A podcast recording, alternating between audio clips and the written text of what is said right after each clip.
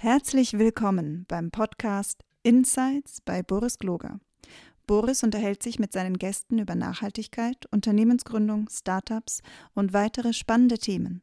Boris Gloger ist Autor, Vordenker für neue Arbeitsformen, Scrum-Pionier und Eigentümer der Boris Gloger Consulting GmbH.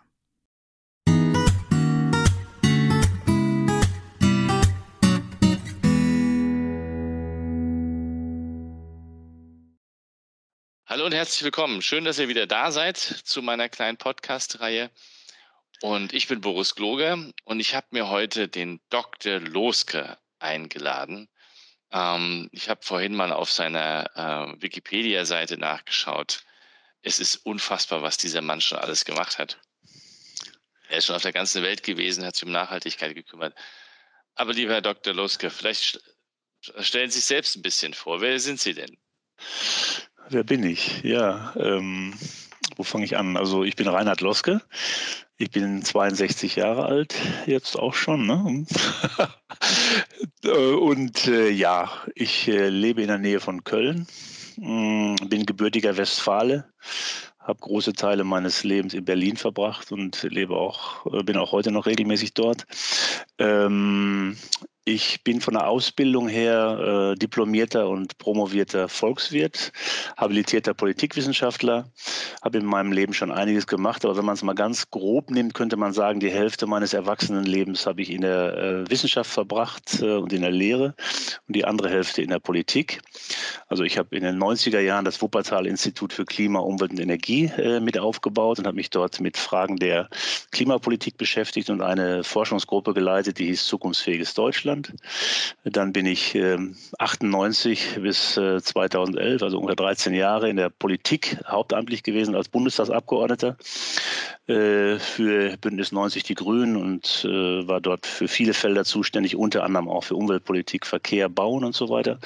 War dann mh, hm, Senator der Freien Hansestadt Bremen, wo ich äh, Senator für Umwelt, Bau, Verkehr, Sie sehen, eine gewisse Treue zu den Themen ist da und Europa war und habe dann das letzte Jahrzehnt im Wesentlichen damit verbracht, dass ich als Universitätsprofessor an der Uni Wittenherdecke äh, Nachhaltigkeit gelehrt habe und in den letzten knapp drei Jahren die Cusanus Hochschule für Gesellschaftsgestaltung als Professor und als Präsident äh, mit aufgebaut habe.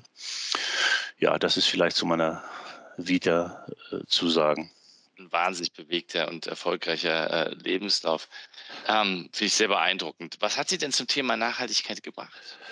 Wie kommt man von Volkswirt und Politikwissenschaft zum Thema Nachhaltigkeit? Das war eigentlich eher umgekehrt. Ich bin äh, als Kind, ich bin aufgewachsen in der Land- und Forstwirtschaft äh, und habe immer schon die Liebe zum Lebendigen äh, gehabt und zur Kreatur und habe gerne äh, beobachtet äh, und äh, ja, habe früh in, in, ganz jungen Jahren mit anderen zusammen einen Naturschutzverein gegründet, im zarten mhm. Knabenalter von 16, 17 Jahren und habe mich, mein erstes Buch war über die Amphibien und Reptilien der Soesterbörde, also quasi eine herpetologische Arbeit.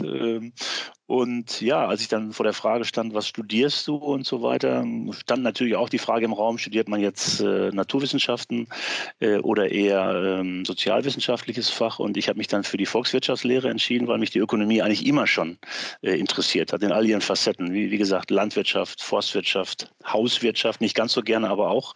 Äh, und dann habe ich eine Banklehre gemacht, ne? so nach dem Motto, man muss ja was Ordentliches lernen, bevor es mit dem Studium losgeht. Ne? Und die, also das ganze Thema Finanzwirtschaft hat mich interessiert. Und deswegen habe ich tatsächlich erst Volkswirtschaftslehre, allerdings auch parallel dazu Politikwissenschaften äh, studiert äh, und habe äh, aber die Ökologie zu meinem Lebensthema gemacht, so könnte man sagen, oder die Nachhaltigkeit, wie Sie das äh, zu Recht sagen. Also meine, äh, meine Diplomarbeit ging dann über Umweltprobleme in der DDR und ihre Ursachen äh, 1986 und da war meine Prognose, dass es mit der DDR nicht mehr lange gut geht bei diesem Maß an Ressourcenverschwendung und das war ja dann auch so. Drei Jahre später war Feierabend. Äh, meine Doktorarbeit in den 90er Jahren in Kassel habe ich geschrieben über Klimapolitik im Spannungsfeld von Kurzzeitinteressen und Langzeiterfordernissen, also so eine philosophische, äh, wirtschaftsphilosophische Arbeit und meine Habilitation an der FU Berlin, da war ich schon Abgeordneter im Bundestag äh, 99, 2000, war zum Thema Nachhaltigkeit als Politik. Also die Synthese besteht also darin, äh, sozial, sozialwissenschaftliche und ökonomische Fragestellungen von Anfang an zusammen betrachtet zu haben äh, mit äh, Nachhaltigkeitsfragen. So könnte man es vielleicht sagen. Wie, wie geht's einem denn, wenn man, ich meine, ich habe auch in den 90er Jahren so ein bisschen angefangen, mich damit zu beschäftigen, war dann auch mal bei Greenpeace und sowas. Ähm, sie haben ja äh, einfach äh, da in, in viel, viel voraus. Und die Frage, die sich wird man da nicht ein bisschen frustriert im Laufe der Jahre? Also, weil es, es war ja, also es, mhm. ne, wir wissen es jetzt alle, jetzt ist die Klimakrise quasi endlich präsent. Sie haben das in den 90er Jahren schon gewusst. Mhm. Ja, also. Äh, das ist eine gute Frage. Äh, also das hat natürlich auch viel mit der Persönlichkeitsstruktur zu tun und ich bin von meinem Wesen her ein zuversichtlicher Mensch, der die Dinge so angeht, wie sie kommen. Also ein gewisser Pragmatismus und eine gewisse Bodenständigkeit ist äh, da. Aber tatsächlich legt man sich diese Frage vor. Das ist, ist zutreffend. Äh, als ich meine erste Stelle nach dem Studium war zwischen 87 und 1990 als Mitarbeiter im Deutschen Bundestag, wo ich mich mit der Enquete-Kommission Schutz der Erdatmosphäre auseinandergesetzt habe. Man könnte sagen, 1988 war eigentlich alles klar. Es gab noch ein paar Fragen, die jetzt dazugekommen sind in den letzten 30, 35 Jahren. Äh, vor allem diese Problematik der Tipping Points, ne, dass es also auch irgendwann Punkte geben könnte, wo das ganze System kippt und wir gar nicht mehr eingreifen können, weil es irreversibel ist. Aber im Grunde genommen äh, trifft man eine zutreffende Aussage, wenn man sagt, äh, Ende der 80er Jahre wussten wir alles. Und ja, die Frage, die Sie jetzt stellen, kriegt man dann natürlich regelmäßig gestellt. Äh, ist das nicht wahnsinnig frustrierend? Also da würde ich mal sagen, einerseits gibt es dieses Gefühl von, von Traurigkeit, äh, dass wir nicht eher angefangen sind, weil natürlich auch dadurch die Freiheitsgrade bei der Wahl der Mittel, die wir jetzt vor uns haben, äh, gesenkt worden sind. Wenn wir eher angefangen äh, worden, äh, eher angefangen hätten, hätten wir vielleicht an vielen Stellen nicht so eine hohe Eingriffstiefe gebraucht, wie wir sie jetzt brauchen. andererseits kann man aber auch sagen, das war halt der Zulauf auf die jetzige, auf die die jetzige Bewusstseinslage. Man hat dazu beigetragen durch äh, Forschungstätigkeit, Publikationstätigkeit, Lehre, aber auch politische Praxis, dass die Dinge gängiger werden. Es ist ja auch nicht so, dass nichts passiert ist in den letzten 30 Jahren. Das wäre ja auch kokolos, das zu behaupten. Ich will mal ein Beispiel rausnehmen. Also wenn wir 1900 oder man kann sogar früher anfangen, bei der Regierung Kohl noch. 91 hat Klaus Töpfer der damalige Umweltminister ja dieses Gesetz, äh, das hieß damals Stromeinspeisungsgesetz, nicht? also Förderung erneuerbarer Energien. Jeder, der Strom aus Sonne, Wind, Wasser, Erdwärme, Biomasse erzeugt und ins öffentliche Netz einspeist, kriegt dafür attraktive Einspeisungsvergütungen. Und wir haben das dann als Rot-Grün 1999 im Rahmen des sogenannten Erneuerbare Energiengesetzes nochmal äh, weitergetrieben, deutlich weitergetrieben. Und das Ergebnis ist eben, dass wir damals bei 5% Anteil erneuerbarer Energien an der Stromerzeugung gestartet sind. Und heute sind wir bei 45 Prozent. Äh, und das Ziel jetzt Konsens, Mainstream, kann man sagen, bis 2030 ist es 80 Prozent zu haben äh, in den nächsten acht Jahren bis 2030. Also insofern ist es immer ein zwiespältiges Gefühl, mh, dass man einerseits sagt, schade oder auch traurig oder in seinen dunklen Momenten mal auch äh, durchaus depressive Komponenten da drin sind.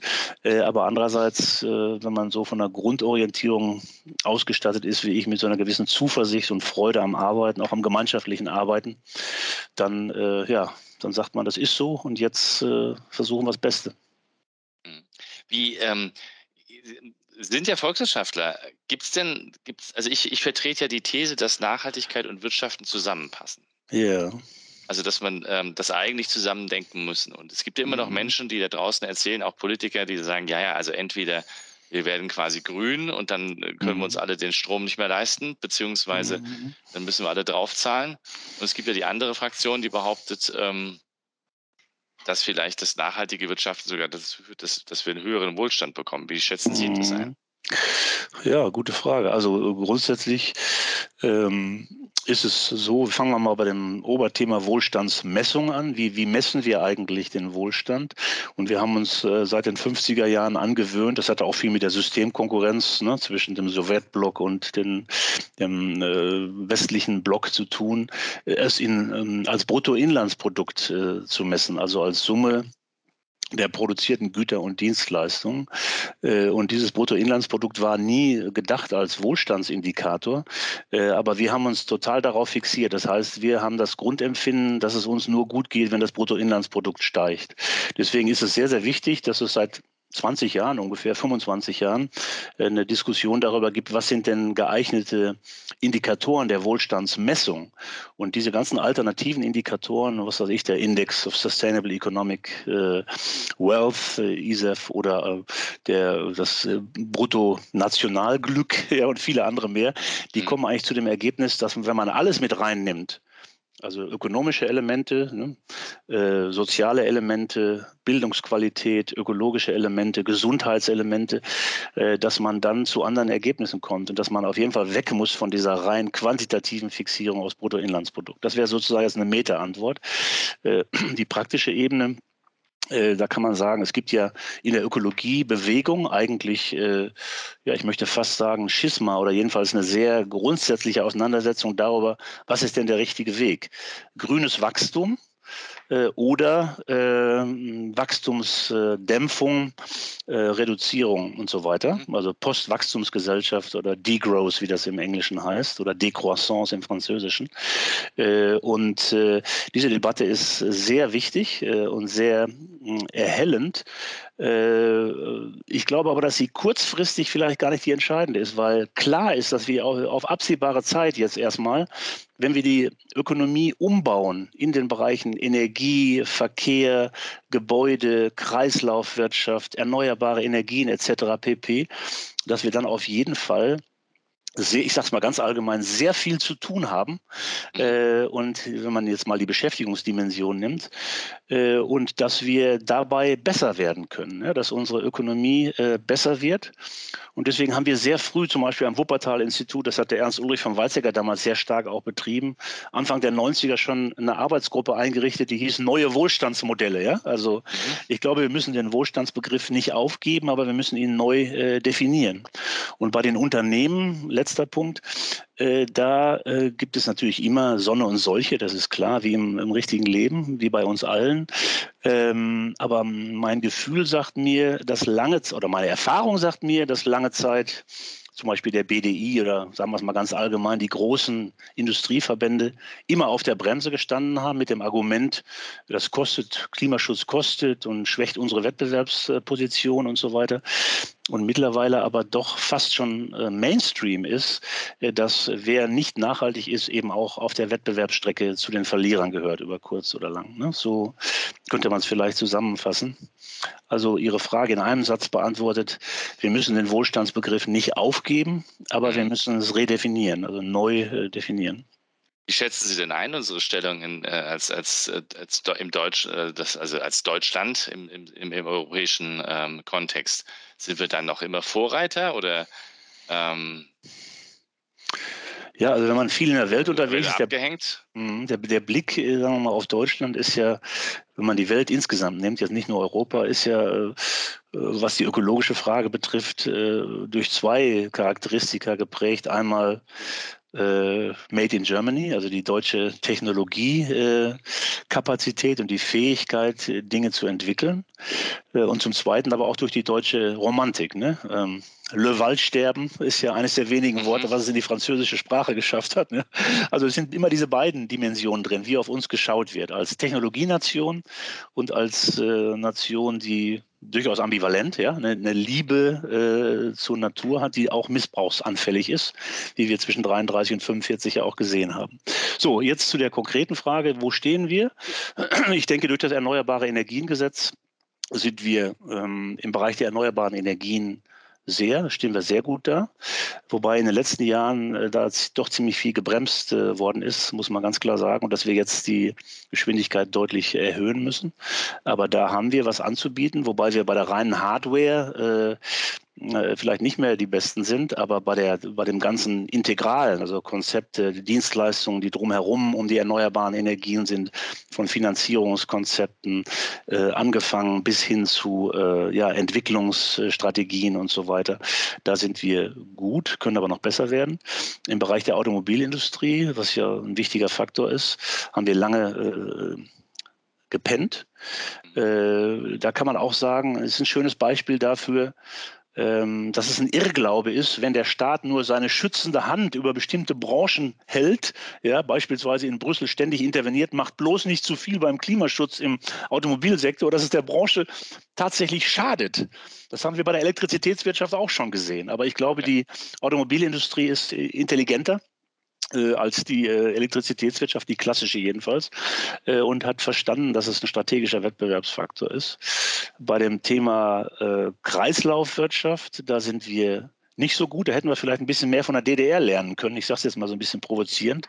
Die hatten ja schon sehr früh diese Idee mit den Sekundärrohstoffen. Wir haben stattdessen die gelbe Tonne und den grünen Punkt, was ein Witz ist im Grunde genommen. Also beim Thema Kreislaufwirtschaft müssen wir echt aufpassen, dass da andere uns nicht deutlich äh, überholen. Und beim Thema ich sage jetzt mal ganz allgemein Naturschutz oder Biodiversität und so weiter und Integration äh, von Naturschutz in politische Entscheidungsprozesse, da sind wir miserabel. Da sind andere viel besser als wir, muss man sagen. Und das Thema Biodiversität, das sage ich voraus, dazu gehört aber auch keine wahrsagerische Fähigkeit, wird in den nächsten zehn Jahren den gleichen Stellenwert erlangen wie die Klimafrage. Ja, also der, was man so gemeinhin als Artenschutz beschreibt, aber das ist natürlich in Wahrheit viel mehr. Biodiversität ist, sind die die Lebensräume, die genetische Vielfalt, der Artenschutz und anderes mehr.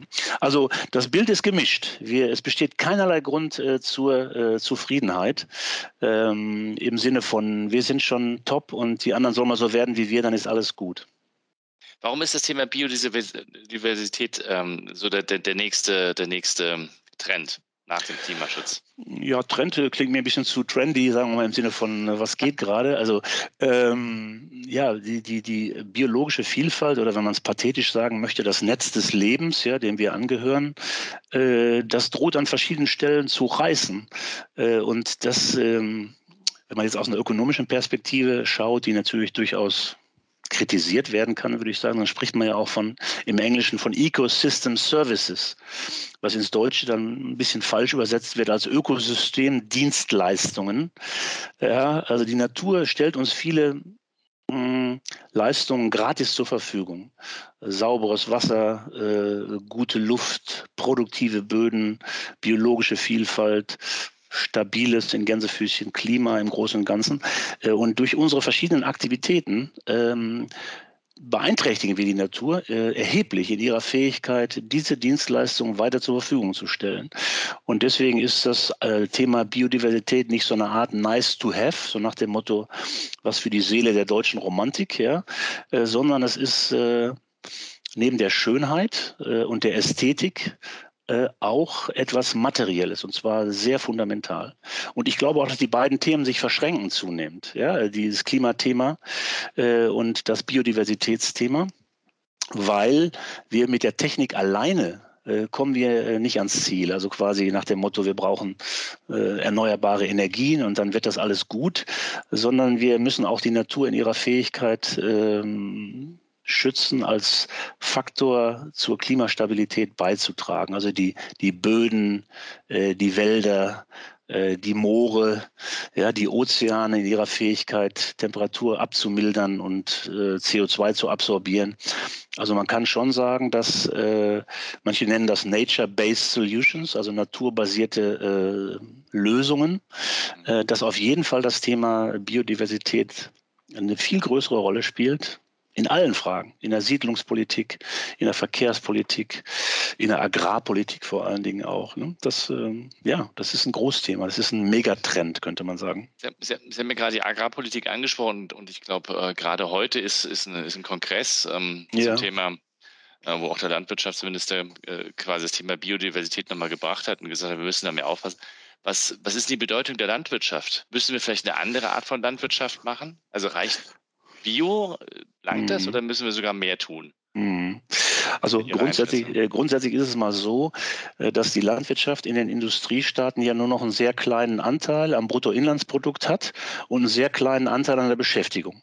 Ja, und, und deswegen ist die Landwirtschaft so systematisch äh, bei der äh, Betrachtung der Gesamtwirtschaft ins Hintertreffen geraten, eben weil wir dieses Bruttoinlandsprodukt als Indikator haben.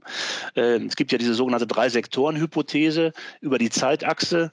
Ne, am Beginn, äh, sagen wir mal, in der Feudalgesellschaft ist der Anteil der Landwirtschaft 80 Prozent am Bruttoinlandsprodukt.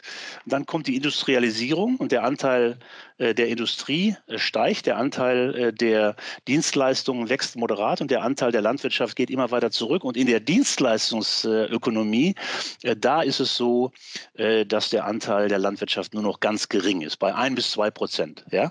So und, und also quasi entwickelte Ökonomien haben heute einen Anteil von Dienstleistungen an der gesamten Wertschöpfung von 75 bis 80 Prozent. Industrie, äh, je nach Land, wir haben noch relativ viel in Deutschland, 25 Prozent plus minus äh, und die Landwirtschaft selber äh, nur noch ein bis zwei Prozent. So, und diese Perspektive ist falsch, weil sie völlig außen vor lässt, dass natürlich der Boden äh, quasi nach wie vor die Grundlage unserer oder eine wichtige Grundlage unserer Existenz ist, eine zentrale Grundlage. Äh, und weil die ganzen äh, Systemleistungen, die die Böden erbringen, ja, äh, nehmen wir mal an, Grundwasserthematik, also sauberes Wasser, äh, aber auch CO2-Absorption und vieles andere mehr, auch Erholungs- und Regenerationsfunktionen für die Gesellschaft. Das führt mich wieder zu meinem Anfangspunkt zurück, dass wir Wohlstand anders messen müssen. So, und Ihre spezifische Frage war ja jetzt, reicht Biolandbau? Da würde ich sagen, äh, nein, wir dürfen nicht auf äh, 10 oder 20 oder 30 Prozent der Fläche zielen. Das ist ja das neue Ziel jetzt bis 2030, will man bei 30 Prozent Anteil biologischer Landwirtschaft sein. Ist ja auch gut so. Und unser eins bemüht sich, oder ich will gar nicht von mir reden, das ist ja auch für Menschen, die sich leisten können, einer der einfachsten Wege, um gut, äh, ne? also nicht nur qualitativ gehaltvoll, sondern auch einen relevanten Beitrag zu leisten. Ähm, das äh, ist ein sinnvolles Ziel, aber wir müssen auf 100 Prozent der Fläche zielen. Und das äh, heißt auf gut Deutsch, äh, es ist äh, tragisch fast schon, würde ich sagen, wirklich tragisch, dass gerade erst die europäische, die gemeinschaftliche europäische Agrarpolitik, ist ja jetzt gerade wieder für sieben Jahre festgeschrieben worden, immer noch am Leitbild orientiert äh, sich orientiert, ähm, Masse statt Klasse, würde ich mal sagen, nicht? Oder die Transferleistung sich entlang der Fläche orientieren und nicht entlang der Leistungen, die für die Gesellschaft erbracht werden und für die Umwelt erbracht werden. Äh, das kann aber der Einzelne nicht mit seinem Einkaufskörbchen alleine lösen. Das ist gut, wenn er oder sie das tut. Aber entscheidend ist die Politik ganz klar. Die europäische Agrarpolitik muss vom Kopf auf die Füße gestellt werden und es darf nicht heißen, wir machen erst mal sieben Jahre lang so weiter, sondern es muss jetzt passieren. Jetzt, jetzt, jetzt frage ich den Politiker, wie macht man sowas in der Politik? Also was müsste die Gesellschaft tun, um das, das hinzubekommen, dass das in spätestens sieben Jahren dann vielleicht endlich mal so weit ist, dass man sagt 100 mhm. Prozent in Europa? Ja gut, äh, die Politik setzt ja äh, Ziele durchaus. Ne? Nehmen wir das CO2-Ziel, ist ja äh, bekannt, bis 2045 klimaneutral, was schon eigentlich viel zu spät ist, wenn man ehrlich ist. Wenn wir ehrlich bilanzieren würden, müssten wir 2035 klimaneutral sein. Ähm, und diese Ziele wirken natürlich auf die Sektoren zurück. Auf den Energiesektor, den Verkehrssektor, den Gebäudesektor, den Landnutzungssektor. Sektor. Äh, und das heißt, Zielsetzung ist schon mal ein wichtiger Punkt. Aber das Zweite ist natürlich die staatlichen Transferleistungen, was ich gerade gesagt habe. Und da äh, ist es wichtig, dass wir dass die Bauern selber erkennen, dass es in ihrem Interesse liegt, ähm, dass äh, sie auch entlohnt werden oder honoriert werden, könnte man sagen, für äh, gesellschaftliche Leistungen, die sie erbringen. Sie sind ja von ihren Verbänden systematisch äh, darauf getrimmt worden, in den letzten 30, 40 Jahren und auch durch die Politik, ja, wachsen oder weichen. Wachse oder Weiche hieß die Devise. Und das heißt äh, Produktivitätswachstum, Intensivierung, äh, Chemisierung, Mechanisierung und so weiter. Und die Folgen sehen wir heute in der Landschaft. Also monotonere Landschaften, äh, Monokulturen, Pestizide und Stickstoff im, also Nitrat im Grundwasser und so weiter. Und das ist nicht zukunftsfähig. Und obendrein stehen die Bauern ökonomisch mit dem Rücken zur Wand und haben ein schlechtes gesellschaftliches Ansehen als diejenigen, die die Landschaft kaputt machen oder das Wasser ver mhm. verseuchen. Das kann ja nicht in ihrem Interesse liegen. Und deswegen wünsche ich dem, dem Jem sehr, dem Jem Özdemir sehr, äh, dass er jetzt äh, quasi, so hat er auch schon diese Tonalität angeschlagen öffentlich, dass man sagt, wir müssen drei Sachen auf Mal anstreben, nämlich ökologische Ziele wie äh, Biodiversität und Klimaschutz, ähm, faire Verbraucherinnen und Verbraucherpreise, ganz, ganz wichtiger Punkt, und äh, anständige ökonomische Bedingungen für die Landwirte, dass eben bei ihnen auch was ankommt. Meine Oma sagte immer, ich, wie gesagt, ich bin in der Landwirtschaft aufgewachsen, die sagte immer, es war eine Witwe, die alleine einen Hof bewirtschaftet hat, oder alleine, natürlich mit anderen zusammen, aber sie war die Chefin, ähm, die sagte immer, in der Landwirtschaft kann man kein Geld verdienen, aber an der Landwirtschaft kann man viel verdienen. Und sie meinte damit das Ganze drumherum. Also die äh, Düngerproduzenten, die Pestizidproduzenten, äh, bis hin äh, zu den Molkereien, äh, dem Handel und so weiter und so weiter. Und dieses ganze Wertschöpfungsintegral zu ökologisieren, ich, ist eine tolle Aufgabe. Und äh, ja, ich hoffe, dass der äh, Kollege Özdemir da die richtige Tonlage trifft. es geht nicht da, da, darum, letztlich das gegen die Bauern zu machen, sondern mit den Bauern. Und das für, setzt zwar voraus, dass auf deren Seite auch erkannt wird, dass es für sie selbst äh, gut ist. Nicht? Aber das klingt nach einer Menge Fahrtabhängigkeiten. Also wenn ich mir überlege, ich bin jetzt äh, Landwirt oder, oder Molkerei oder so, wir müssen ja eigentlich das gesamte System Landwirtschaft dann umbauen. Also alles, was da dran hängt, oder? Ja, also das, äh, das System, das sind ja verschiedene Systeme, ne? Also die, die, die, die Landwirtschaft selber äh, und ähm, die Honorierung der Leistungen, die sie erbringt. Ja. Ich habe ja eben gesagt, das müssen wir weiterfassen, also nicht nur die Produkte, die sie äh, uns in die Supermärkte bringen, sondern auch die gesellschaftlichen Leistungen, die sie erbringen, wenn sie sie denn erbringen. Das ist ja eine wichtige Qualifizierung. Ja, wenn sie dafür sorgen, dass es eben kein Nitrat im Grundwasser mhm. ist, dass keine Pestizide in den Oberflächengewässern sind, äh, dass äh, die Bodenfruchtbarkeit nicht eingeschränkt wird, dass die hm, Arten- und Landschaftsvielfalt erhalten bleibt, so dass, oder auch, dass äh, Arbeitsplätze im ländlichen Raum erhalten bleiben. Das heißt also, diese Transferleistungen, ich komme nochmal darauf zurück, mhm. ähm, müssen so gestaltet werden, dass das auch honoriert wird. So, und dann haben wir das Ganze drumherum. Ähm, fangen wir vorne an. Also bei, den, äh, bei der Chemieindustrie oder nicht? Also nehmen wir mhm. die großen Konzerne. Mein, mein, mein Wahlkreis war lange Leverkusen. Also insofern weiß ich, wovon ich rede. Leverkusen, Köln, Mülheim da sitzt die Bayer AG oder jetzt auch mit Monsanto, äh, die müssen auch lernen, integrale Konzepte zu entwickeln, dass sie mehr Dienstleistungen anbieten, den Bauern dabei helfen, dass sie eben auch diesen Pfad der Nachhaltigkeit äh, beschreiten können und daraus Geschäftsfelder kreieren. Das ist sehr, sehr wichtig. Ähm, und äh, ja, und dann sind da am Ende der Kette natürlich ist der Handel oder sagen wir vorher noch die Verarbeitung. Wir sprachen von den Molkereien, aber man könnte von der ganzen Lebensmittelwirtschaft sprechen, äh, die ja in Deutschland durchaus ein sehr relevanter Faktor ist. Äh, auch da äh, müssen sich viele Dinge ändern. Aber auch da wieder würde ich sagen, einerseits Regulatorik durch den Staat, aber vor allen Dingen auch unternehmerisches Selbstverständnis. Will ich Teil der Lösung sein oder will ich Teil des Problems sein? Ja, das ist klar, wir wissen alle im Kapitalismus, also die Unternehmen müssen Geld verdienen, um investieren zu können, um überleben zu können. Äh, aber umgekehrt, wenn sie laufend am Pranger stehen, ja, weil sie dazu beitragen, dass die Umwelt zerstört wird, dann ist das auch sehr schlecht für ihr, äh, für ihr Image. Und dann am Ende der Kette natürlich auch wir Verbraucherinnen und Verbraucher.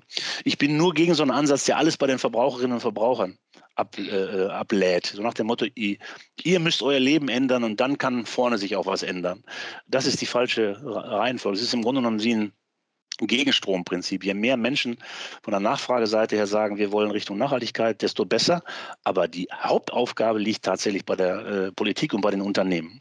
Aber das ist immer eine wichtige Botschaft, dass wir erst die Strukturen und die, ähm, und die Voraussetzungen schaffen müssen, damit die Menschen in den Läden das ja auch kaufen können. Also ja. wenn, ich, wenn, ich, wenn ich das Zeug nicht bekomme oder wenn, wenn das ähm, wenn die Natur so gebaut wird, weil, weil die Sanktionen oder die, die Transferleistungen aus, äh, so gestaltet sind, dass der Bauer keine Chance hat, ähm, ja, ich, ich, würde gar keine Abfolge da reinpacken, so nach dem Motto, erst muss ich das ändern, dann kann sich ja. das ändern, weil die Realität zeigt natürlich, dass es beides braucht. Nicht? Nehmen wir ja. mal wieder die erneuerbaren Energien. Wo kommen die her in den 70er Jahren? Die kommen nicht aus den Entwicklungsabteilungen der großen Konzerne, die kommen von den Freaks, von den Tüftlern, von den Landkommunaden, die gegen Atomenergie waren, die, äh, äh die gegen diese monopolistischen Strukturen waren und die haben erstmal angefangen in der Nische, ja, kleine Sachen zu entwickeln. Äh, dann haben sie wechselseitiges Lernen praktiziert, dann hat es erste Handwerksbetriebe gegeben, die sich damit befassen, dann hat es Forschungsbereiche gegeben, dann hat es erste Kommunen gegeben, die tausend Dächerprogramme machen und so weiter. Ja, das heißt also, da gab es eben auch aus der Gesellschaft äh, bestimmte äh, Entwicklungen, die dann Druck auf die Politik ausgeübt hat, solche Gesetze zu machen wie 91 das Stromeinspeisungsgesetz oder 99 das Erneuerbare Energiengesetz. Ne? So, und so ähnlich ist es bei der ökologischen Landwirtschaft auch. Aber die zentrale Schlüsselstellung der Politik ist eben diejenige, dass sie das erkennt und dann äh, quasi von der Behinderin äh, zur Ermöglicherin wird. Ja, das ist, mhm. glaube ich, äh, sehr, sehr wichtig. Geht gar nicht immer nur um staatliches Geld, sondern häufig geht es um Regulierung. Nehmen wir mal an, äh, jetzt nochmal erneuerbare Energien. Das Entscheidende war neben der attraktiven äh, Honorierung äh, der Erzeugung erneuerbarer Energien war der sogenannte privilegierte Netzzugang. Ja, es gab einen Einspeisungsvorrang für Strom aus erneuerbaren Energien. Das heißt, wenn Sie also gesagt haben, ich will da was machen auf dem Felde, als Bürgerenergiegenossenschaft oder auch als, als jemand, der sich eine Anlage aufs Dach setzt, dann konnte der örtliche Netzbetreiber Ihnen jetzt nicht mehr sagen, du, ich brauche deinen Strom, ich habe selbst genug, was er bis dahin konnte, sondern er musste ihn aufnehmen. Das heißt, es sind manchmal ganz kleine Stellschrauben, wo man enorm viel äh, erreichen kann. Und ja, Insofern sehe ich das nicht sozusagen, da habe ich auch sehr viel zu geschrieben und geforscht. Also erst muss die Politik sich ändern, dann können die Menschen sich ändern, sondern es ist in Wahrheit ein Gegenstromprinzip. Innovative Akteure äh, in, äh, in der Gesellschaft, teilweise auch in Unternehmen, in Kommunen und so weiter, machen meist den Anfang und dann hat die Politik zu reagieren. Was eine neue Qualität heute ist, ist, äh, dass ähm, wir keine Zeit mehr haben. Das ist ein bisschen das mhm. Problem, ne? weil normalerweise die Demokratie äh, ist ja ein langsames System. Ne? Die Grundgeschwindigkeit der Demokratie ist relativ langsam. Ja? Man, man einigt sich, man findet Kompromisse, man verhandelt und so weiter. Also Inkrementalismus, Gradualismus, also schrittweises Vorgehen, Konsensfindung, äh, alles schön und gut. Aber wenn wir sagen, wir müssen im Grunde genommen in den nächsten 10, 20 Jahren das ganze System vom Kopf auf die Füße stellen, gibt es da eine potenzielle Kollision zwischen zwischen der Grundgeschwindigkeit der Demokratie, die eher langsam ist, und der Notwendigkeit, Dinge schnell äh, zu verändern, Stichwort äh, Klimawandel. Und ja, dadurch entstehen Spannungen, weil natürlich auch viele, die nicht mitgenommen werden, dann protestieren oder populistisch tätig werden oder das Problem leugnen. Auch ein Phänomen, was wir kennen und so weiter. Ja, müssen wir vielleicht sogar, also ich, ich glaube, es war Helmut Welzer, heißt er Helmut Welzer, der gesagt Harald, hat, Harald, mhm. Harald Welzer, der gesagt hat, ähm, wir haben eigentlich ein anderes, ähm, wir haben eigentlich ein Problem, dass wir nicht in der Lage sind, mit der Natur zu verhandeln. Also wir, wir versuchen gesellschaftlich zu verhandeln, obwohl wir einen Verhandlungspartner haben, Natur, Biodiversität etc. Der, oder Klima, der geht, der verhandelt nicht bei uns. Der sagt, mhm. die Temperatur steigt und mhm. am Ende des Tages ähm, haben wir dann Orkanstürme und, und, und milde, milde Winter mit, mit Silvester von 14 Grad. Ähm, wir müssen was tun, egal ob wir es gesellschaftlich mhm. verhandelt kriegen oder nicht. Klar, also man, wir sagen ja auch die Kids äh, vom Fridays for Future, zu Recht, äh, ähm, Follow the Science oder Unite Behind the Science oder mit der Physik kann man nicht verhandeln, ist auch so ein beliebter Spruch.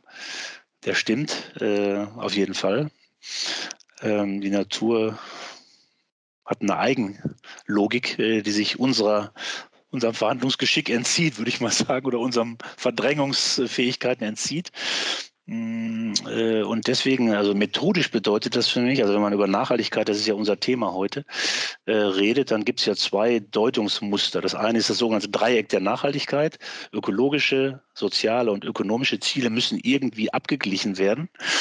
Und das andere ist der sogenannte Environmental Space oder der ökologische Fußabdruck oder wie auch immer. Der sagt, wir haben eine bestimmte Menge an Natur, die wir zur Verfügung haben in Form von Ressourcen oder Belastungsgrenzen der Natur. Und innerhalb dieser ähm, Rahmenbedingungen muss sich äh, soziale und ökonomische Entwicklung vollziehen. Und ich bin immer schon, schon in den 90er Jahren Anhänger von diesem zweiten Konzept gewesen. Nicht, weil ich nicht selbstverständlich weiß, dass ökonomische und soziale Ziele eine wichtige Rolle spielen, aber wir dürfen uns auch eben nichts vormachen. So nach dem Motto, na, verhandeln wir mal ein bisschen und da muss die Umwelt halt mal ein bisschen zurücktreten. Ich kann mich noch gut entsinnen, das war in den 90ern, da sagte der damalige äh, ich will jetzt keine Namen nennen, der damalige BDI-Präsident sagte dann, als es um die Frage des Standorts Deutschland ging, da meinte er wirklich wörtlich, die Umwelt muss sich jetzt auch mal fragen, welchen Beitrag sie denn nun zur Sicherung des Standorts Deutschland leisten. Da musste ich wirklich, äh, wirklich schmunzeln. Aber wahr ist tatsächlich, genau wie Sie sagen, an den Verhandlungstischen sitzt eben die Natur nicht und auch die zukünftigen Generationen. Und auch Menschen aus anderen Teilen der Welt. Das sind die drei Gruppen, die nicht an unseren Verhandlungstischen, so wie wir sie kennen, sitzen.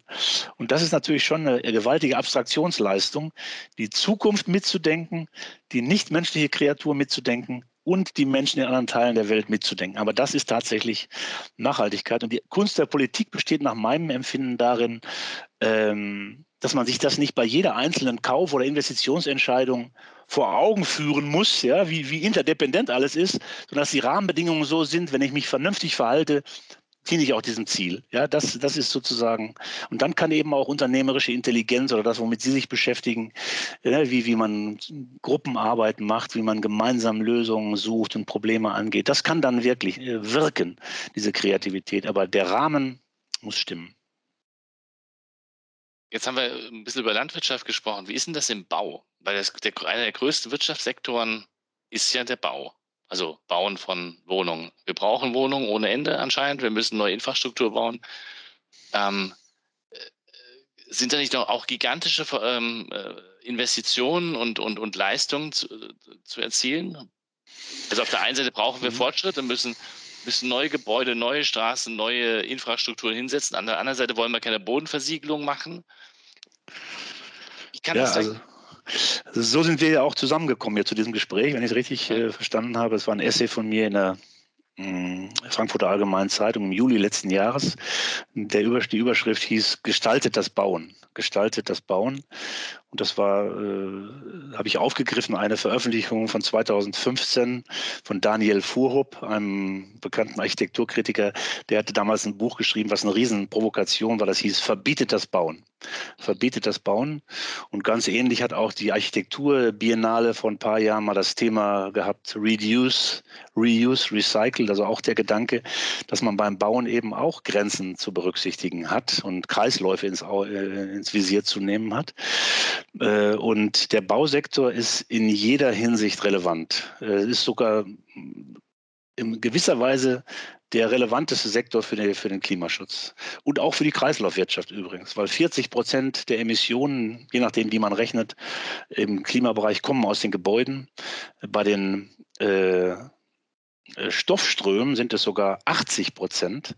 Ja, das sind gewaltige Größenordnungen. Das heißt, wenn wir äh, um einen Faktor 10, denn darum geht es ja, runter wollen äh, beim Ausstoß von klimaverändernden Spurengasen oder auch beim Ressourcenverbrauch, äh, dann ist der Bausektor essentiell. Und das Plädoyer, was ich in diesem Essay halte, gestaltet das Bauen, ist, dass, sie, dass wir sehr stark dahin kommen müssen, uns am Bestand zu orientieren und den Bestand und nicht, nicht mehr auf permanentes Wachstum zu gucken, sondern den Bestand, den wir haben, so umzubauen, äh, dass, dass er Nachhaltigkeitskriterien genügt. Energetisch, stoffstrommäßig, baustoffmäßig.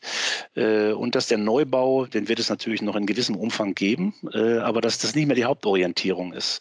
Also dass das Einfamilienhaus auf der grünen Wiese nicht mehr das Leitbild sein kann, auch wenn es schön ist, das kann man ja gar nicht in Abrede stellen, für viele Menschen jedenfalls ein Ziel ist, ähm, das kann nicht mehr die Grundorientierung sein. Äh, und deshalb ist die Baupolitik ja ein Riesenfeld. Und äh, da müssen wir wirklich innovativ werden. Ich will mal ein paar Beispiele nennen. Also gemeinschaftliche Nutzungsformen, gemeinschaftliche Wohnformen ist ein großes Thema. Ein anderes großes Thema ist Umwidmung und Umdeutung von vorhandenen Gebäuden. Ob es jetzt ehemalige, ich war in Bremen Senator, da haben wir den ganzen alten Hafen, die ganzen alten Speicher und Schuppen, die sind heute, werden die gewerblich oder für Wohnungsbauzwecke äh, genutzt. Ähm, und das politische Ziel ist ja, dass wir die Flächenversiegelung auf äh, Null bringen, netto Null. Wir haben jetzt das Ziel, also wir haben im Moment haben wir 60 bis 70 Hektar am Tag, die wir überbauen in Deutschland durch Wohnungsbau und vor allen Dingen Straßenbau. Äh, und ähm, das Ziel selbst der alten Bundesregierung war, äh, bis 2030 auf 30 Hektar runterzukommen, also das nochmal zu halbieren. Und das, was ich in dem Essay da vorschlage, ist, dass wir auf Netto Null kommen, so schnell wie möglich, also Flächen entsiegeln, auch da, wo wir sie nicht mehr versiegelt halten müssen. Das brauchen wir auch, wenn die Wetterextreme jetzt zunehmen, ja, die, die Versickerung im Boden und so weiter, dass, das, dass der Boden mehr Wasser aufnehmen kann und anderes mehr. Langer Rede, kurzer Sinn, das ist ein riesiges Feld. Und was ich da wirklich als echtes Problem sehe, ist der Mangel an, an qualifizierten Fachleuten. Wir müssen da wirklich richtig, richtig viel machen. Versuchen Sie mal, ich weiß ja nicht, wie Sie leben, wir wollen jetzt nicht zu sehr über Privates reden, aber versuchen Sie mal, Sie, Sie wollen Ihr Haus modernisieren. Äh, energetisch sanieren und dann sagen sie, okay, wenn ich schon mal dran bin, dann will ich auch eine Photovoltaikanlage auf dem Dach haben, dann will ich auch den alten Heizkessel rausreißen und will mir äh, stattdessen äh, eine Wärmepumpe einbauen lassen. Dann brauche ich vielleicht noch einen Speicher, um den Stromangebot und die Wärmepumpe in Deckung zu bringen. Und wenn ich schon mal dran bin dann und mir demnächst mal irgendwann ein Elektroauto kaufe, dann lasse ich mir auch eine Wallbox in die Garage setzen. Und so versuchen Sie mal einen Handwerker zu finden, der das alles zusammenführt. Sie werden feststellen, äh, sehr schwer. Äh, und äh, selbst wenn Sie nur eine Photovoltaikanlage wollen, dann kriegen Sie gesagt, du, im Moment habe ich so viel zu tun, ja. nächstes Jahr oder übernächstes Jahr können wir mal drüber reden. Das heißt, dieses Thema Fachkräftemangel, das ist auch ein ganz, ganz wichtiges. Da müssen wir auch ganz neu rangehen. Also bei der Ausbildung, bei der Fachkräftezuwanderung, und auch bei, ja, äh, bei, bei, bei der Art, wie wir das Ganze angehen. Wir müssen das mehr aus so einer Dienstleistungsperspektive betrachten, als integrales Ding. Ja, dass man da, dass da auch Leute gebraucht werden, die das zusammenführen, diese verschiedenen Sachen, in, ähm, in, äh, in der Gestaltung der konkreten äh, Aufgaben. Da geht es nicht auch so weit, dass wir das, ähm, also einmal brauchen wir die Leute, aber wir müssen doch, glaube ich, sogar diese ganzen Berufe auch nochmal anders ausbilden, also dass sie das wissen haben, wie das Unbedingt. überhaupt geht. Und wahrscheinlich muss man sogar die Richtlinien und bürokratischen äh, Bauvorschriften, sagen wir jetzt mal, ähm, äh, auch mal ändern. Also wenn in irgendeiner Vorschrift steht, man muss das mit ähm, einer bestimmten Art von Bausubstanz machen, weil das die Vorschrift will und es wird ein ökologischer Baustoff nicht, äh, nicht äh, gestattet, dann habe ich natürlich ein Problem. Absolut. Das betrifft die Architekten, ja. das betrifft die Handwerker, das betrifft die Bauwirtschaft. Äh, das ist, also, es gibt ja auch eine große Diskussion im Moment über Holz. Äh, ne? Es gibt ja so eine schöne neue Initiative, Bauhaus der Erde heißt die. Ich persönlich glaube nicht, also ich wohne selber, wie Sie hier an meiner Decke sehen können, in einem Haus, wo durchaus Holz eine gewisse Rolle spielt, um nicht zu sagen die zentrale. Aber zu glauben, dass der Baustoff Holz uns alleine quasi aus der Klimakrise führt, das ist äh, vielleicht in ferner Zukunft eine schöne Utopie äh, oder eine schöne, eine schöne Orientierung. Utopie ist zu negativ, also eine schöne Leitorientierung. Aber wir müssen erstmal sehen, dass wir den Bestand, den wir haben, ähm, gut äh, umbauen. Und deswegen, also die, diese bei den Architekten, ich habe jetzt nächste Woche auch eine Vorlesung da an der Hochschule Darmstadt genau zu dem Thema. Ähm, bei den Architekten muss auch eine Neuorientierung hin äh, ne, zur Bestandsentwicklung, zur Bestandsverbesserung, neue Wohnkonzepte und so weiter. Und dass man auch Häuser wieder neuen Lebenssituationen anpassen kann. Ich meine, Sie, ich weiß nicht, wie alt Sie sind, aber irgendwo so, ne, so um die 50 plus minus, ne? Ähm, sagen wir eher Minus, sorry, ähm, äh, äh, dass, äh, dass sich ja auch Wohnbedürfnisse über das Leben ändern. Ja? ja? Ja, man als junger Mensch will man frei und ungebunden sein, da hat man ein Zimmer oder eine kleine Wohnung oder so, dann ne, der klassische Fall, man kriegt Kinder, dann will man vielleicht ein Einfamilienhaus haben oder so und, äh, und dann, wenn man älter wird, dann will man diese ganze Last vielleicht nicht mehr haben, will das reduzieren und will vielleicht auch kooperative Wohnformen haben oder altersgemischtes Wohnen und wie auch immer. Das heißt, diese Häuser, äh, die müssen auch viel stärker so gebaut werden, man nennt das äh, Skelettbauweise, dass die Hülle da ist, aber dass gleichzeitig eben auch sehr stark äh, darauf geachtet wird, dass man Häuser neuen Lebenssituationen anpassen kann. Das ist sehr, sehr wichtig. Der klassische Fall ist, ich kann da auch aus meiner eigenen Familie reden, ne? meine Eltern leben beide noch. Ne? Wir hatten ein Haus, das hat vielleicht, weiß ich nicht, 140 Quadratmeter. Da haben wir zu fünf drin gewohnt eine gute Zeit gehabt miteinander. Da sind die Kinder eins nach dem anderen aus dem Haus gegangen. Die Eltern jetzt über 90, einer über 90, einer knapp drunter, leben noch in dem Haus und ich gönne ihnen das. Ich finde das, ne, für sie selber ist das schön und so weiter, aber aber ob zwei 90-Jährige unbedingt 150 Quadratmeter bewirtschaften und bewohnen müssen, zumal die obere Etage dann weitgehend leer steht, ist eigentlich schade. Ne? Klar, wenn man es dann sagt, dann sagt er, ich sage, Papa, müsste man da nicht mal was machen? Und dann sagt er, Mensch, habe ich nicht nötig, brauche ich nicht. Und so kennen wir ja alles. Aber ich glaube, das ist so eine ganz neue äh, Herangehensweise, die Architekten und Architektinnen lernen müssen. Ne? Und erst recht. Mal, wir auch ja eine Gesellschaft haben, die überaltert. Also nicht überaltert das falsche Wort, die, die älter und älter wird. Also damit, ja, ja. Und da steht ja ganz viel auch leer, glaube ich. Absolut, absolut.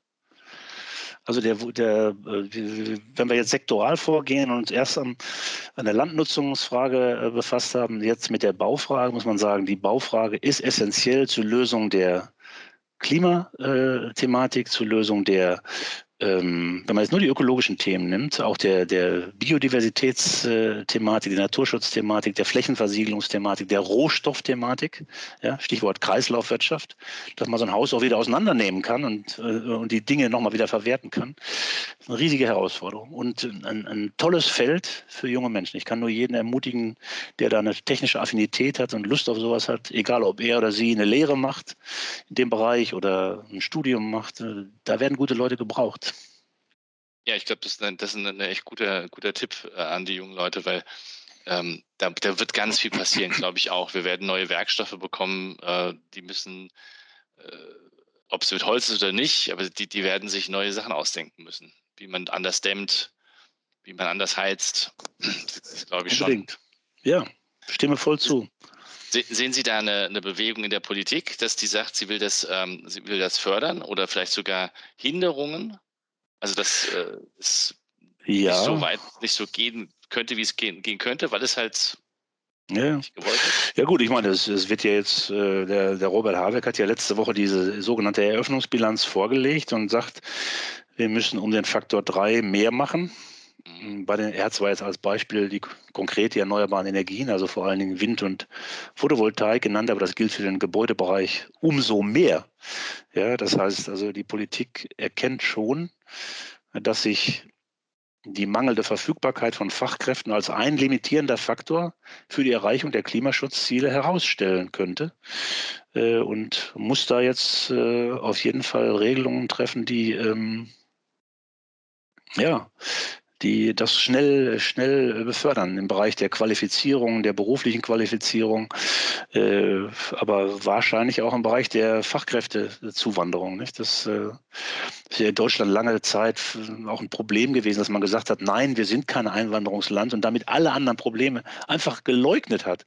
Wahnsinn. Ich meine, natürlich können wir jetzt nicht alle ähm, Menschen, was weiß ich, aus äh, Polen, äh, Bulgarien, Rumänien als Pflegerinnen und Pfleger und als Handwerkerinnen und Handwerker hierher holen. Die wollen ja auch, ne, die müssen ja auch ihre eigene Gesellschaft aufbauen. Das wäre ja ein regelrechter äh, Brain für die, wenn die alle jetzt nur sozusagen, damit es uns gut geht.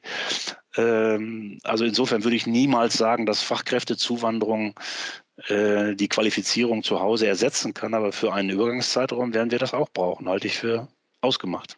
Aber es klingt nach einer gigantischen Aufgabe. Wenn ich mir vorstelle, jetzt müssen, bleiben wir bei der Baubranche, jetzt müssen die alle ihre Curricula umschreiben in den im Elektrikumfeld. Also ich meine, das ist ja auch noch eine sehr zerklüftete und super spezialisierte Branche. Also es ist ja mhm. nicht so, dass da, dass ich jetzt lerne, wie man ein Haus baut, sondern es gibt dann den Elektriker, den Installateur, es gibt den Dachdecker, es gibt, weiß ich nicht. Also den Klempner. Und alles, den, ne? alle, alle, ne? Völlig irre. Da, da, da, ein, ein, ein Sammelsurium von Menschen, die da zusammenarbeiten müssen, der Fensterbauer. Und, und die müssen jetzt alle neu anfangen zu lernen, wie man ökologisch baut. Das ist ja eine gigantische Aufgabe. Ja, gut, die müssen ja nicht alle bei Adam und Eva anfangen. Ne? Also ein paar Dinge können sie auch schon. Ist ja nicht so, dass ich jetzt, dass die Einführung neuer ökologischer Standards zu einer Dequalifizierungsmaßnahme führt, sondern im Gegenteil, man muss aufsetzen auf dem, was schon da ist, so würde ich sagen. Mhm. Aber bei den jungen Menschen muss man natürlich schon auch die Curricula äh, im Auge haben. Äh, und das geschieht ja auch teilweise in Ansätzen, aber es muss noch mehr werden. So, so würde ich mal sagen. Wir sollten jetzt auch nicht irgendwie einen auf Pessimismus machen, so nach dem Motto, die Ziele sind schön und richtig, aber das schaffen wir nicht. Was ich so, den Gedanken, den ich wichtiger finde, und äh, da ähm, finde ich den Ansatz, den Sie verfolgen, soweit ich den überblicke, ich bin da jetzt absolut kein Experte, auch ganz interessant, dass man Menschen zusammenbringt und dass äh, Leute da, das meine ich, wenn ich sage Dienstleistung, dass wir lernen müssen, Energiedienstleistung oder Gebäudedienstleistung integral ähm, ja. zu, äh, zu betrachten und dann verschiedene Kompetenzen aus verschiedenen Gruppen zusammenzuführen und die Schnittstellenthematik äh, zu lösen. Ne? Das ist ja, wir sprachen ja eben über jemanden, der sein Haus in Schuss bringen will energetisch sanieren, Photovoltaikanlage, Brennwertkessel, Speicher und vielleicht sogar noch eine Wallbox, ja. Dass da eben Akteure sind, die, äh, die sowas quasi, so ein, wie sagt man heute, One-Shop-Stop, so nennt man das, oder One-Stop-Shop, so nennt man das, glaube ich. Ja. Aber bin jetzt nicht ganz sicher, aber das brauche ich. Das gilt für die großen Projekte. Das wissen wir ja bei Projektsteuerern, wie schwierig das auch ist, diese ganzen Gewerke zusammenzuhalten. Äh, und das braucht man aber auch im Kleinen, im Handwerk. Ja, das, da glaube ich auch dran. Also es wird, ähm, es wird mehr und mehr Spezialisten geben, die nicht viel mehr machen werden, als das alles zusammendenken und, äh, und die Leute zusammenbringen. Und noch besser wäre es, wenn es Möglichkeiten gäbe, dass die sich untereinander besser absprechen können. Mhm. Also, weil eins der großen Probleme, das ich halt sehe, ist ähm, in der Baubranche, ist die, jeder ist für sein Gewerk zuständig und sorgt halt dafür, dass sein Ding passt. Und es ist ganz, ganz selten so, dass der Elektriker mitdenkt für den Fensterbauer und äh, der, der Fliesenleger aufpasst, dass er die Fliesen so hinlegt, dass der Elektriker noch richtig reinsetzt, sich hinstellt und was weiß ich. Mhm. Ne? Und ja, genau. Das gibt es. Also wenn man gute Handwerker hat, das kann passieren und wenn die eingespielt sind, aber es ist in der Regel nicht deren Job. Ja. ja. man muss ja Steuerer haben, die das Ganze im Auge haben und äh, das gilt ja auch für Projekte, für große Projekte. Das sehen wir ja. Warum dauern die heute so lange?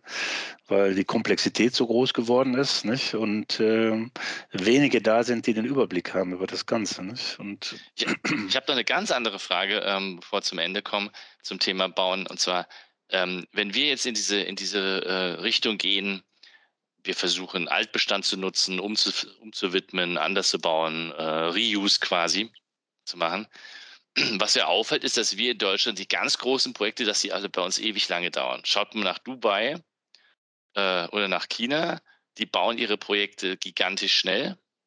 Also ich, ich rede jetzt nicht von den Arbeitsbedingungen. Das wird, kommt jetzt sofort wieder einer, der sagt, aber die Arbeitsbedingungen sind so schrecklich.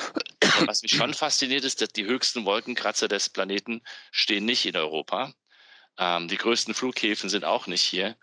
Also verlieren wir nicht auch Know-how, wenn wir uns nicht ein bisschen anstrengen? Das sind jetzt mehrere Themen, die Sie angesprochen haben, die Beispiele, die Sie genannt haben. Und das ist auch ähm, nachvollziehbar und wird ja auch gerne in Bildern so gezeigt. Ne? Diese futuristischen Sachen finden anderswo statt, äh, häufig. Ähm, und äh, da geht es auch sehr schnell. Also wir haben 20, 30 Jahre über ein Transrapid diskutiert. Die Chinesen haben ihn in Shanghai vom Stadtzentrum zum Flughafen in, weiß ich nicht, drei oder vier Jahren gebaut, nicht? Äh, egal wie man die Technologie jetzt äh, beurteilt, will ich jetzt gar nicht drüber reden. Und das wird dann häufig als Argument äh, gebracht, äh, die sind besser als wir, aber wir sind halt eine Demokratie. Und ich sprach ja eben davon, dass die Grundgeschwindigkeit der Demokratie tendenziell eher langsam ist. Wir haben Bürgerbeteiligungsrechte, Verfahrensrechte, Kontrollrechte, Widerspruchsrechte, ähm, auch ähm, Klagerechte und so weiter. Und äh, wir sprachen ja ganz am Anfang davon, hm, wenn man vielleicht als man die Einsicht schon hatte, begonnen hätte, in den späten 80er Jahren diese Sache sukzessive zu machen, dass es dann vielleicht mehr Freiheitsgrade bei der Wahl der Mittel äh, gegeben hätte. Ja, und heute, wo die Zeit so knapp ist, ähm, natürlich die Durchgriffsrechte des Staates höher sein müssen, um die Sachen auch realisieren zu können. Mhm. Und da äh, haben natürlich autoritäre oder totalitäre Systeme einen potenziellen Vorteil, aber ähm, ja, deswegen streben wir ja nicht können wir ja nicht anstreben, Beteiligungsrechte ganz abzuschaffen, aber wir müssen sie straffen. Wir müssen sie, also die Erfahrung, die ich gemacht habe als Bausenator in Bremen, war, je eher du die Leute beteiligst, auch teilweise informell, im Rahmen von runden Tischen und so weiter, kannst du schon mal eine Menge Vorklärungen vornehmen, die dann das eigentliche Verfahren enorm abkürzen. Ja? Mhm. Also diese, hm, wir sollten versuchen, die Qualität der Bürgerbeteiligung beizubehalten, aber gleichzeitig die Verfahren zu straffen. So allgemein möchte ich sagen. Wie ist es mit der Innovation? Sind wir da hinten dran?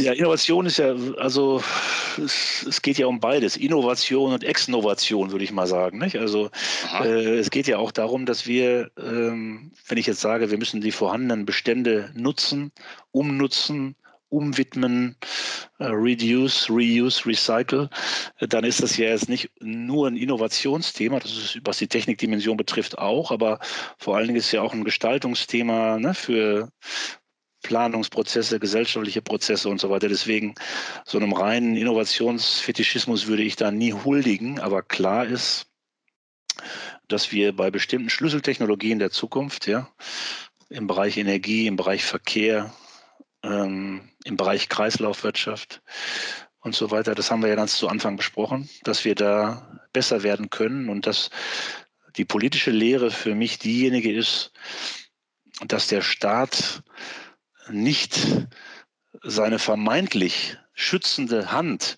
über irgendwelche ständischen Interessen hält, wie wir das bei der mhm. Stromwirtschaft gesehen haben, mhm. Wo bis zum Get-No geblockt worden ist, damit die bloß nicht zu viel machen müssen, wie wir das auch bei der Automobilindustrie äh, gesehen haben, wo bis zum Get-No geblockt worden ist in Brüssel, damit die bloß nicht zu viel machen können, weil das denen am Ende eher schadet als nutzt. Weil was passiert dann? Dann kommen neue Akteure ins Spiel, ja, ob es jetzt Tesla ist oder, oder andere. Mhm dann machen die das eben, ja, dann also, dass die Industrie vor der Entscheidung steht, äh, will ich äh, mich dem Neuen zügig zuwenden und vorne dabei sein oder will ich versuchen, das, was ich habe, so lange wie möglich zu verteidigen? Und da ist in diesen Umbruchzeiten, glaube ich, die erstgenannte Haltung die richtige. Und äh, für die Politik eben auch, ne, dieser, dieser, dieser Gedanke, man müsste die vor allzu viel ökologischer Regulierung bewahren, der trägt nicht mehr. Mhm. Jetzt habe ich Sie in diesem Gespräch als sehr optimistisch kennengelernt. Finde ich toll. Wie, ähm, wie schätzen Sie die Lage ein? Was, was wird denn passieren? Also wie äh, äh, Thema Zuversicht. Auf was können wir uns einstellen? Also vielleicht nochmal wirklich Optimismus und Zuversicht, da, da, muss ich direkt denken an Hans-Dieter Hüsch, diesen rheinischen Kabarettisten. Vielleicht können Sie sich mhm. an den noch erinnern. Er war ein lustiger Typ, der ist leider schon seit ein paar Jahren tot und der hat mal auf die Frage geantwortet, ob man denn angesichts dieser ganzen Misere und dieser vielen Fehlentwicklungen überhaupt noch optimistisch sein könnte oder ob man nicht viel mehr pessimistisch sein müsste. Da hat er geantwortet, optimistisch nie, zuversichtlich immer, äh, äh, pessimistisch nie, zweifelnd immer oder skeptisch immer. Ja, so. Und das finde ich, finde ich eine sehr gute Grundorientierung. Äh, und ja, jetzt zu der konkreten Frage, das ist natürlich ein Riesenfeld. Nicht? Also ja, wir müssen versuchen, äh, die Wahrheit zu sagen, das ist das Wichtigste, die Wahrheit zu sagen, uns nichts mehr vorzumachen. Nicht? Also was die Kids da sagen, das kann man natürlich aus einer wissenschaftskritischen Perspektive auch wieder relativieren. Ne? Unite behind the science. Ne? Die Wissenschaft gibt uns ja keine direkten normativen Handlungsanweisungen, aber wichtig ist, Fakten zu akzeptieren. Das ist wirklich sehr, sehr wichtig. Das haben wir lange Zeit nicht gemacht. Also äh, das ist sozusagen das Erste, was ich sagen möchte. Das Zweite ist, ähm, äh, politischer Mut klingt auch wie eine traditionelle politische Kategorie, also politischer Mut, was zu wagen, ja, halte ich auch für, für, äh, für sehr, sehr zentral. Und äh, wegzukommen von dieser Haltung, ne, wir können keinem was zumuten, weil dann werden wir abgewählt. Das geht nicht mehr. Das, das geht einfach nicht mehr. Äh, und die Menschen, äh, die Menschen, die Menschen, ne? wer von den Menschen spricht, lügt, heißt es ja an anderer Stelle, aber Sie wissen vielleicht, was ich meine, dass die Gesellschaft an manchen Stellen schon weiter ist, als die Politik glaubt. So, und jetzt gibt es aber natürlich Verliererinnen und Verlierer in diesem Prozess, nicht? Oder Menschen, die sich so fühlen, würde ich sagen. Ähm, und da muss, also Stichwort ähm, Populismusanfälligkeit, dass Menschen sich zurückgelassen fühlen, äh, dass dann eben solche Sachen kommen wie Leugnung, ne? Leugnung des Klimawandels, Leugnung der Corona-Krise oder Leugnung von, von Endlichkeit, auch ein ganz fundamentales Thema im ganz umfassenden Sinne. Endlichkeit von Ressourcen, aber auch unseres eigenen Lebens, ja, ganz klar.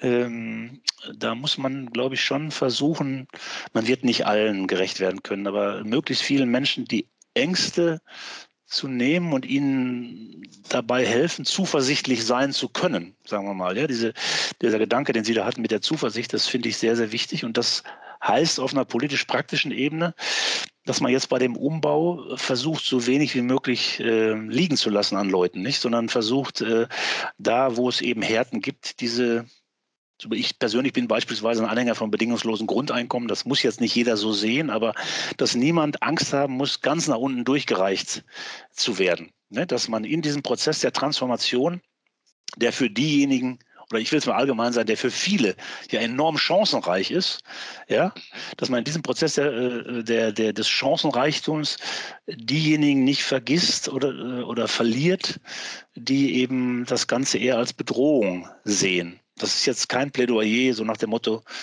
ne, äh, machen wir, dann machen wir es nur halb, halb so schnell oder so, das, das geht nicht mehr.